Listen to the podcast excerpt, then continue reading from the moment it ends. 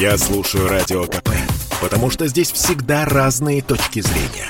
И тебе рекомендую. Мы продолжаем обсуждать главные темы и события. Но вот смотрите, какая интересная картина получается.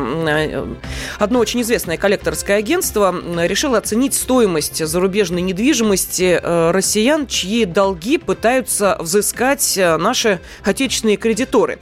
И вот э, эта недвижимость была оценена этим коллекторским агентством как минимум в 1 миллиард долларов. Больше всего имущества у российских должников. То здесь они у них ничего нет, гол как сокол и прочее, но вот та зарубежная недвижимость у них есть. И больше всего имущества у таких должников в Испании, Великобритании, на Кипре и в США. Ну вот я перечислила страны и сама подумала, 1 миллиард долларов как-то даже смешно и э, нелепо. Но давайте, ладно, от зарубежной недвижимости перейдем к нашей отечественной.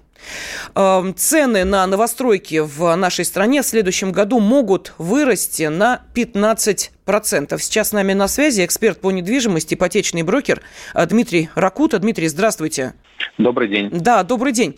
Ну вот а, давайте мы сейчас а, с вами обратимся к тем нашим а, радиослушателям, которые на новостройку смотрят как на предмет, ну, я не знаю, желания на ближайшие несколько лет и думают, вот надо, не надо, цены растут. И постоянно вот те счастливчики, кстати, которые несколько лет назад новостройку приобретали, сейчас руки потирают и говорят, ого-го, мы с удовольствием следим, как цены растут. Они-то с удовольствием, а вот те, кому покупать надо.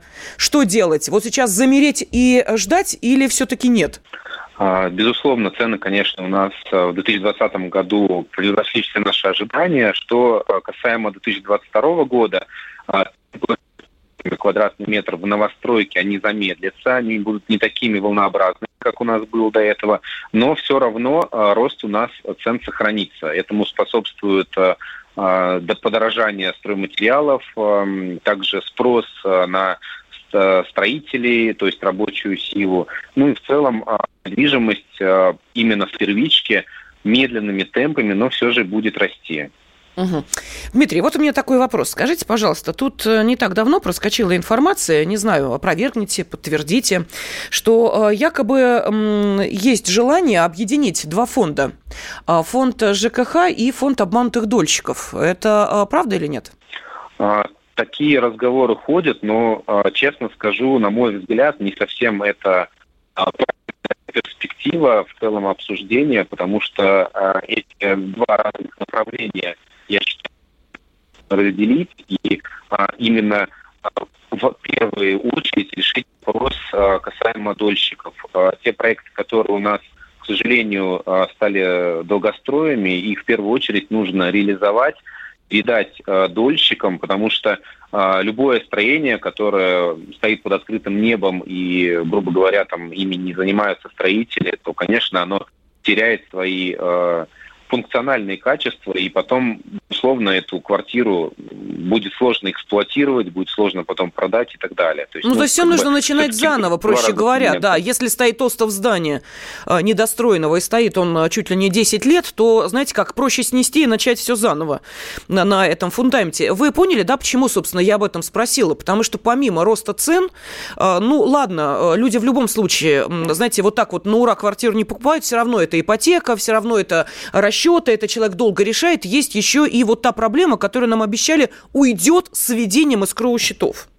Вот э, я не знаю, э, есть ли э, смысл сейчас углубляться в тему искровых счетов, но тем не менее, безопаснее стало или нет? Я об этом спрашиваю исключительно, опять же, на вот этой информационной волне, а давайте объединим фонды ЖКХ и фонды обманутых дольщиков. Ну, понятно, что если вы оплачиваете ЖКХ, ясно, что из этого фонда удастся все, что можно достроить. Вот нам это нужно? У меня возникает вопрос. И что там, кстати, с безопасностью новостроек сейчас?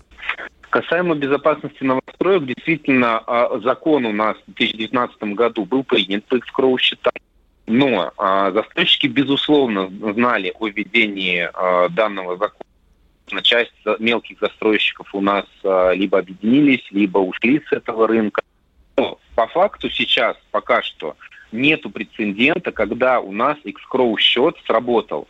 То есть у нас не было за этот период времени ни банкротства, ничего. Но а, некоторые застройщики успели получить разрешение и продают по старой схеме реализации. Либо эм, есть еще такое понятие, как переуступка. То есть они, грубо говоря, могут продать э, объем квартир своим подрядчикам. И эти подрядчики уже продают, получается, э, простым гражданам через переуступку, но реализует отдел э, именно а, продаж застройщика. А, и в этом случае цена в договоре, которая у нас идет по экскуру счету, она значительно ниже той цены, которую фактически платит у нас а, потенциальный дольщик.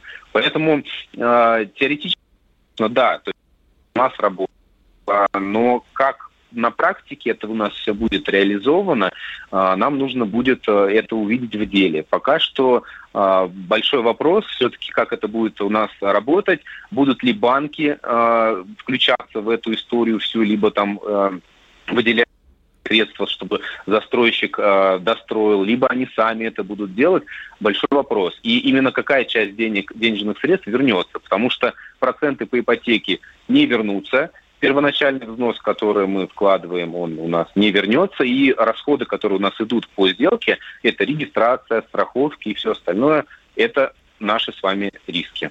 Ну, то есть, э, насколько я понимаю, вот судя, э, судя по тому, что вы сказали, ни одного еще подобного громкого дела, где нужно, можно было бы отследить э, все этапы работы этой схемы, пока еще за эти три года не было. Да, все верно. Прецедента пока что не угу. было. И фактически экскуру счет, э, да, он работает. А, этот закон, я считаю, что нужный, правильный но э, именно в рамках законодательства он у нас еще не был реализован, то есть практики не было еще. Угу. Хорошо, тогда у нас буквально минута остается. Ну вот смотрите, мы идем по болевым точкам. Первое – это финансы, э, да, будет э, расти э, квадратный метр новостроек. А второе – это безопасность. И третье – это то, что в итоге человек получает. Очень много скандальных историй, когда выясняется, что дом построенный увы, не соответствуют э, никаким техническим э, параметрам. Вот сейчас таких проблем меньше становится, на ваш взгляд? А, нет, они у нас есть, и э, есть определенные жилые комплексы, которые не так давно не так давно получили там разрешение на строительство, идут суды, кто-то из застройщиков строит там в заповедной зоне, кто-то строит при аэродромной зоне. И только после того, как уже застройщик продал определенную часть а, лотов а, квартир. А, уже, можно сказать, на финале у нас встает вопрос получения разрешения эксплуатацию. И тут как раз встречаются у нас интересы застройщиков и интересы э, госструктур. И, соответственно, история начинается с судов, всего остального и так далее. Такие проекты на рынке до сих пор есть, и некоторые жилые комплексы э, нужно смотреть внимательно, изучать э, самого застройщика, изучать разрешение на строительство, на каких землях mm-hmm. они строят, дабы не попасть в неприятную ситуацию, когда можно будет ждать, просто а, дом будет стоять, но фактически вы не сможете ни заехать в квартиру, ни не пользоваться. Спасибо. Эксперт по недвижимости, ипотечный брокер Дмитрий Ракута объяснил нам, как нужно действовать, если вы задумали глобальную покупку, каково является покупка недвижимости. Это спорт не прикрытый и не скучный. Спорт, в котором есть жизнь. Спорт, который говорит с тобой как друг. Разный, всесторонний, всеобъемлющий. Новый портал о спорте – sportkp.ru О спорте, как о жизни –